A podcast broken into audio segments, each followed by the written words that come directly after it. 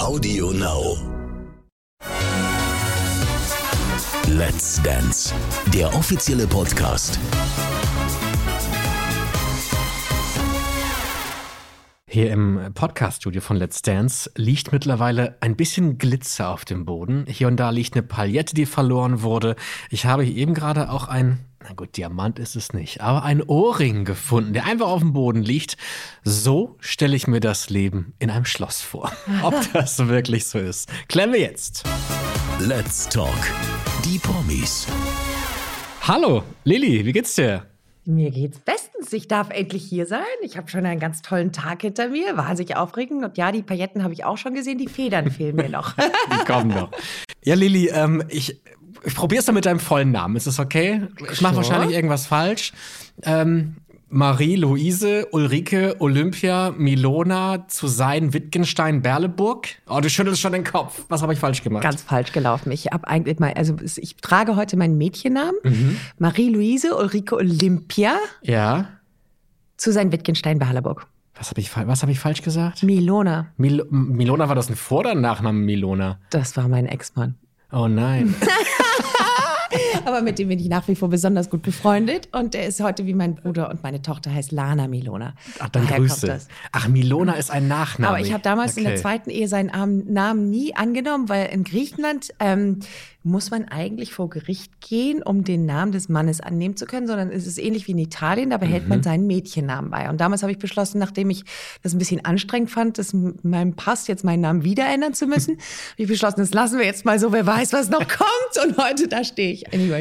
Jetzt, wo du es gerade sagst, wenn man mit, mit dem Pass irgendwo steht, wird man da schon manchmal etwas komisch angeguckt. Ja, die Reaktionen sind verschieden. Die einen sind etwas irritiert, die anderen gucken man trotzdem sehr streng an. ist meistens in der Schweiz so. Und ähm, in Nepal fangen sie an, mit einem zu plaudern, obwohl ich es nicht verstanden habe. Das machen wir jetzt auch. Wir plaudern auch ein bisschen hier im Podcast. Du bist bei Let's Dance dabei. Das, das finde ich sehr, sehr spannend. Ja, ich bin wahnsinnig aufgeregt. Ich, ich finde es noch viel spannender. Was glaubst du, warum hat man sich dieses Jahr gesagt, ach Mensch, die Lilly, die laden wir ein? Ich, das, das, das werde ich sicherlich noch rausfinden. Ähm, wir hatten ganz, ganz tolle Gespräche am Anfang. Ich glaube, die, das Interesse war da einfach mal zu gucken, da, da mal irgendwie was anderes, die, etwas anderes reinzubringen. Ja, ähm, für mich war es einfach spannend, weil ich nach dieser ganzen Corona-Zeit, nach der Pandemie einfach etwas Neues brauchte und mir nichts Schöneres vorstellen konnte, als mal richtig tanzen zu lernen, zum Ja. Beispiel. Und ich finde die Show einfach toll. Ich finde es das beste Format, was es überhaupt gibt, wenn ich ehrlich bin, speziell in Deutschland.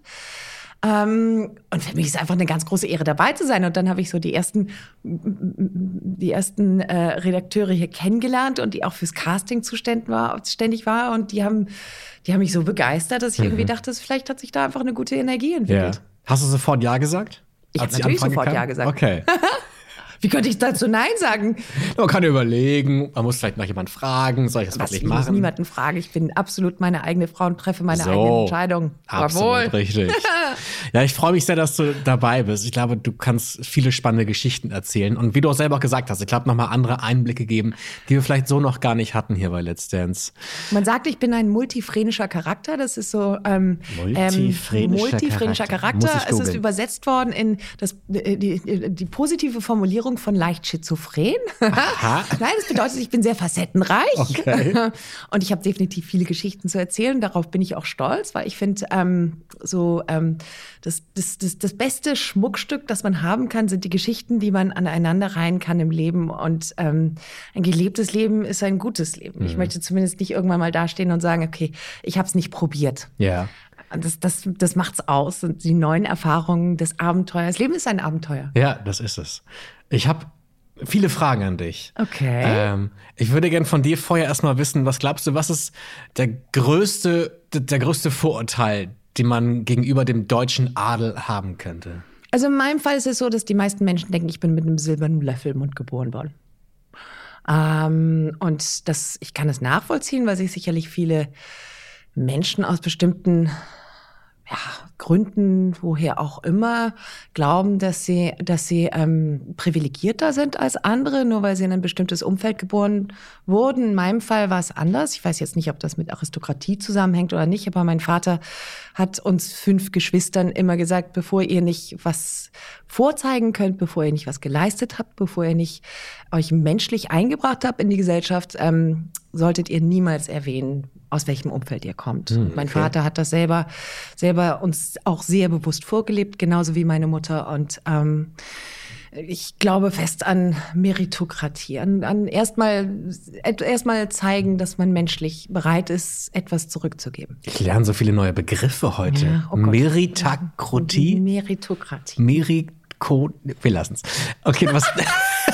Sehr gut. Was heißt das genau? Wahnsinnig gut in der Schule aufgepasst. Ja, ich war da nicht. Ja, das ist eine, eine, eine, eine Meritokratie. Es bedeutet, dass man eigentlich ähm, aufsteigt, indem man äh, etwas leistet. Mhm. Und dementsprechend ist eigentlich, ein, wenn man so will, theoretisch ist es was besonders Schönes und theoretisch ähm, wird man, es ist ja nichts anderes gewesen. Eigentlich ist man ähm, äh, ausgezeichnet worden, indem man etwas geleistet hat. Und dann hat man bestimmte Ländereien mhm. oder Titel bekommen.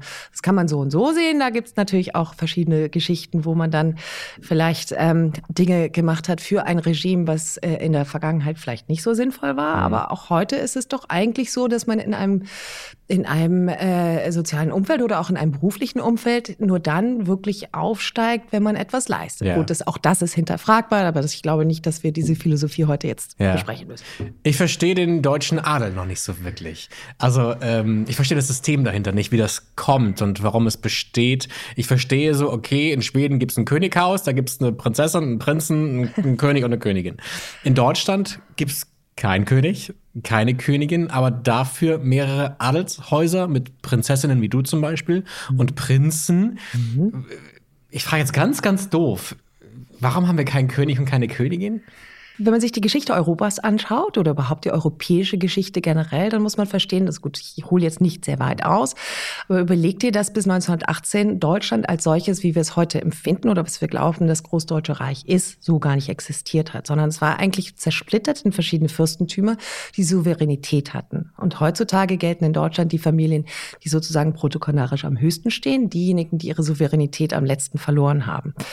Dann gab es einen Bismarck, ich weiß nicht, ob du dich da noch mhm, erinnerst, ja, anyway, lange Geschichte, kurzer Sinn. Hamburg ganz groß.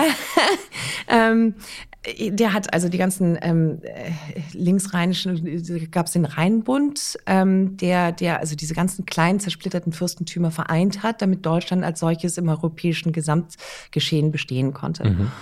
Und ja, deswegen sind wir in Deutschland so zersplittert. Ähnlich ist es in Italien zum Beispiel, während ähm, in Frankreich das Ganze schon unter Louis XIV zentralisiert wurde und, und in England auch in der Vereinigung dessen dann auch zentralisiert ja. war. Natürlich schon sehr viel vorher. Okay, also es gibt quasi kein, ähm, kein komplett deutsches Adelshaus, es gibt aufgesplittete Adelshäuser. Richtig. Aber warum gibt es dann zum Beispiel jetzt im Sein-Wittgenstein-Adelshaus keinen König?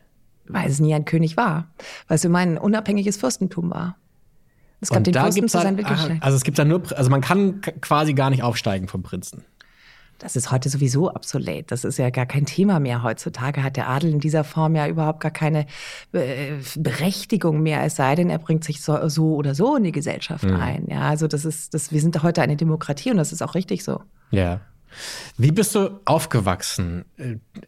Du bist in einem Schloss aufgewachsen, oder? Ich bin in, nein, ich bin nicht in einem Schloss okay. aufgewachsen. Ähm, meine, meine, mein Großvater väterlicherseits ist im Krieg gefallen. Mhm. Ähm, der hatte einen Besitz in Ostdeutschland, der dann aber natürlich verloren war. Und meine Großmutter ist mit fünf Kindern in den Westen geflohen, unter schwersten Bedingungen. Es gibt ein ganz tolles Buch, das heißt Die Stunde der Frauen zum Beispiel. Mhm. Die erzählt sehr gut, was diese Frauen damals durchgemacht haben.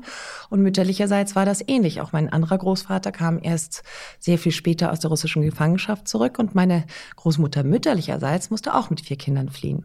Insofern ähm, bin ich aufgewachsen in einer Familie, die, die mein Vater hat wirklich von der Pike auf gelernt in der Automobilbranche, hat ähm, erst bei, bei Porsche eine Lehre gemacht, weil er immer autobegeistert war, dann später ist er zu, nein, erst war, er, war er bei Mercedes-Benz, dann ist er zu Porsche gegangen, dann zu, ähm, zu Citroën, er wurde mhm. dann dort Regionaldirektor und dann später ist er, er hat sich einfach weiter, er hat wirklich eine ganz, ganz, ganz bodenständige Karriere gemacht und wir fünf Kinder haben unserer Mutter im Haushalt geholfen. Mhm. Ähm, später sind wir dann in, aus der Nähe von Stuttgart, wo meine Großeltern waren, ins Sauerland gezogen, nach Siegen-Wittgenstein. Und das ist, meine Eltern leben bis heute dort.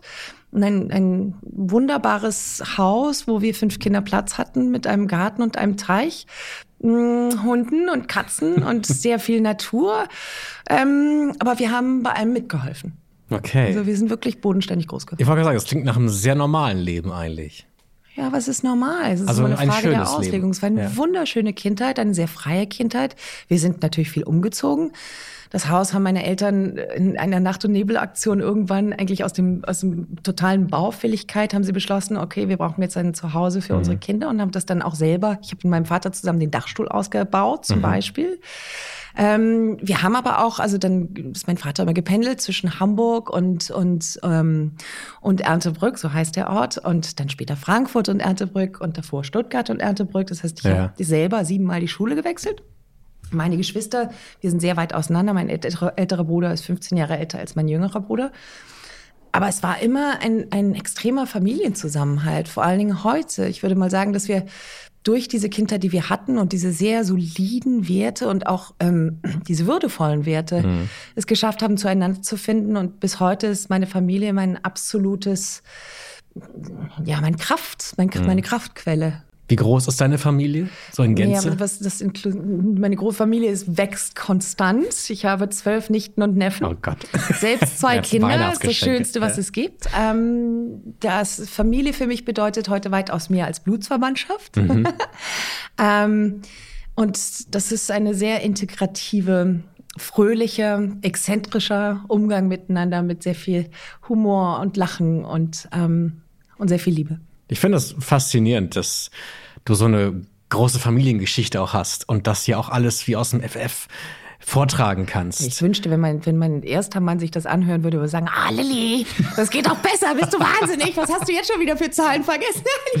Nein, aber ich finde das toll, dass es irgendwie so eine, so eine Tradition gibt und so eine Historie und so viel Geschichte auch, die auch spannend ist und auch Dinge geformt hat und verändert hat. Wenn ich so an andere Familien denke, dann ist vielleicht die Geschichte nicht ganz so wichtig, weil sie vielleicht, ich sag's mal, unbedeutender war. Gibt auch viele Menschen, die gar nicht über die Vergangenheit der Familie gerade was wissen wollen, weil da vielleicht viele Dinge passiert sind.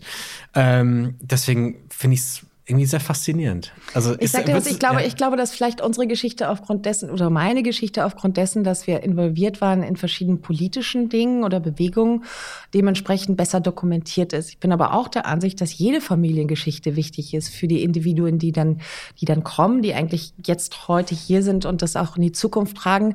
Ich glaube, in jeder Form sich mit seiner eigenen Vergangenheit auseinanderzusetzen, hilft auch good, bad or indifferent. Mhm. Ähm, die Zukunft, wenn man nicht weiß, woher man kommt, weiß man nicht, wohin man geht, meiner Ansicht nach. Und ich ja. glaube, das gilt für jeden Menschen, ehrlich gesagt.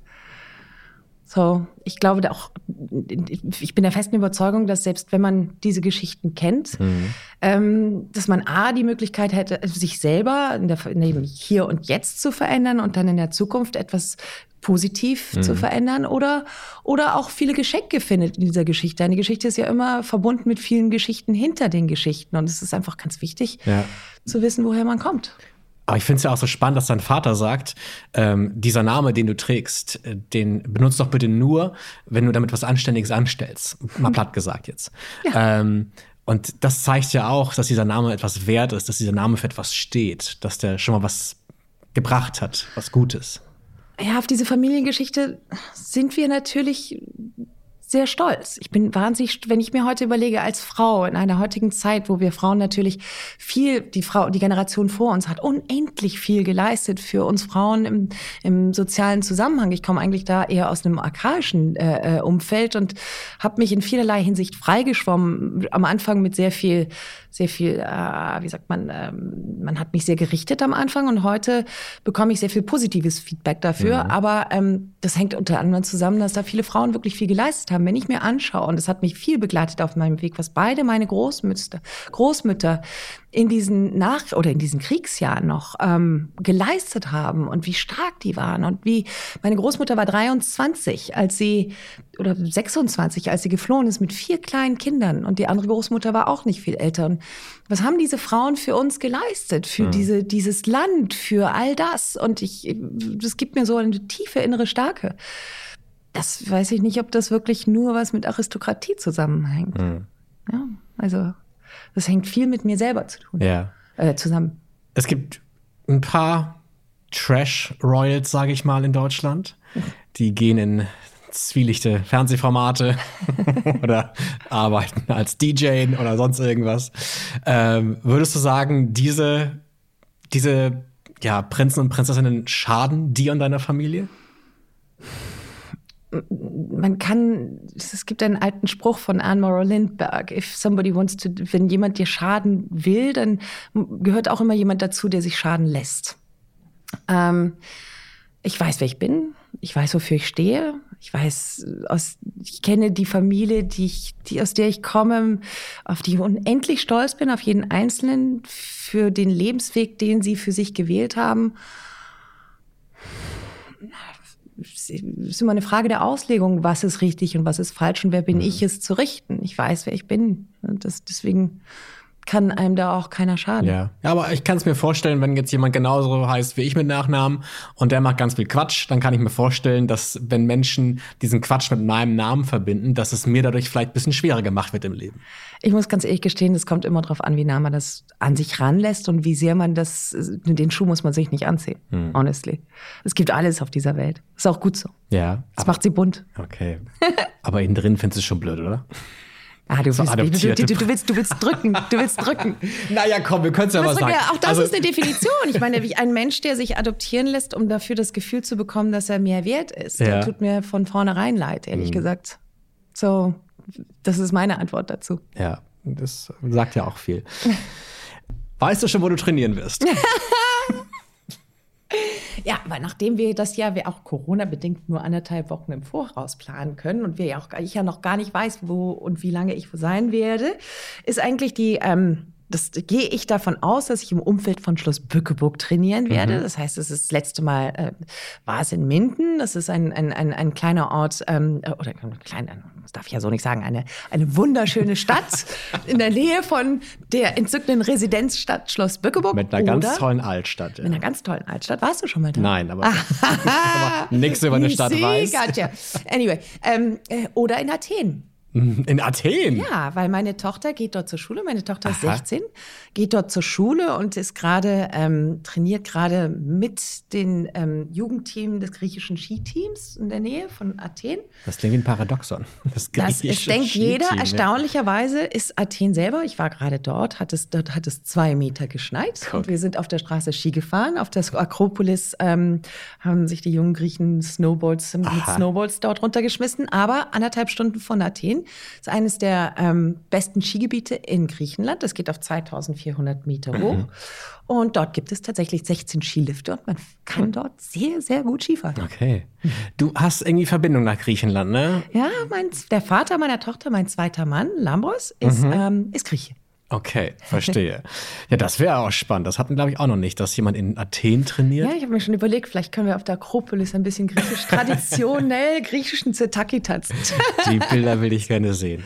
Oh, ähm. Trägst du privat viel schöne Kleidung? Also gerade auch, wenn es so in Richtung Ballkleider geht? Was auch immer ich schön finde in dem Moment. Das kann manchmal auch von außen anders gesehen werden, aber manchmal finde ich bestimmte Sachen besonders schön und dann stelle ich am Abend fest, das Outfit hat jetzt nicht so gut geklappt. Nein, mhm. aber das ist ein kreativer Ausdruck, weil ich bin ja eigentlich Schneiderin. Das heißt, manchmal muss ich auch einfach daneben greifen. Mhm. Zu Hause, ganz ehrlich, sind es meistens gemütliche Hosen, Pullis, jetzt gerade im Winter und, ähm, und ein paar flache Schuhe. Ja. Ich weiß nicht, ob du es wissen möchtest, aber ich kann mir das ganz gut bei dir vorstellen. Ich glaube, diese Let's Dance-Kleidung kann dir sehr gut stehen. Meinst du? Ich glaube schon, ja. Take that as a compliment. Ich, ich glaube, du könntest es auch es meinen. Also du, es würde nicht verkleidet aussehen, sondern du würdest es, glaube ich, auch mit, mit Geist und Seele füllen. Ich fand ich fand Tanzoutfits immer, immer toll. Und ich habe ganz, ganz lange, ich habe ähm, eigentlich 17 Jahre mehr, mehr oder weniger in and out äh, äh, auf Milano gelebt. Mhm. Und ähm, dort ist der Ausdruck, der kreative Ausdruck durch die Kombination der Kleidung immer wieder bahnbrechend und wird von der, Neu der Mode auch immer wieder neu ähm, erfunden. Also ja. ähm, als dort dann auf einmal Adiletten mit weißen Socken wieder in wurden, musste ich gestehen, dass ich äh, äh, mich alterlich dann doch etwas äh, davon wegbewegt hatte und mir gedacht habe, sowas würde ich nie wieder tragen. Heute, weil meine Tochter irgendwie mich darauf angeturnt hat, trage ich wieder die, die, die Hosen, diese 90er-Jahre-Hosen, die sowieso ganz oben gehen und ja. so, so ein bisschen Hochwasser haben ich, es ist immer eine, ist eine Frage des kreativen Ausdrucks. Ganz ehrlich. Und ich, ich, ich glaube, dass es Kleider machen Leute. Und im Moment, wo ich in ein Kleidungsstück schlüpfe, lebe ich das auch. Mhm. Ich, es ist wirklich, also jedes Outfit, ob ich nun Make-up trage oder die Haare gelockt habe oder ob ich nun 20s-Look habe oder, oder hohe Schuhe, flache Schuhe oder Tonschuhe zum Dirndl trage, das, ja. das, das reflektiert immer so auch meine Geisteshaltung in dem Moment. Und jetzt geht's bei mir ums Tanzen. Ja. Deswegen bin ich einfach auch wahnsinnig gespannt, weil ich weiß, hier gibt's eine ganz hochbegabte Kostümbildnerin. Mhm, die Katja. Die Katja, genau. Und ich freue mich aber wahnsinnig, was, was sie, wie sie mich visualisiert. Ja. Ja. Es macht einfach Spaß. Auf welchen Tanz freust du dich? Ich freue mich auf alle südamerikanischen Tänze. Mhm. Ich freue mich auch auf einen tollen Wiener Walzer.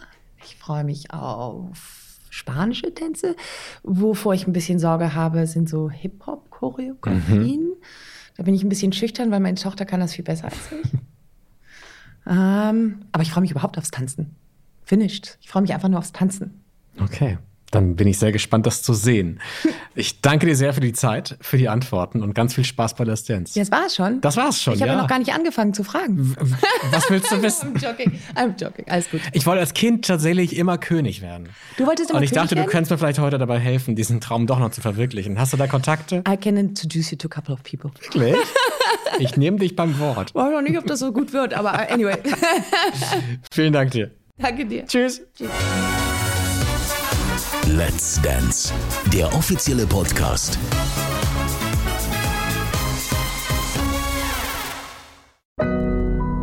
Audio Now.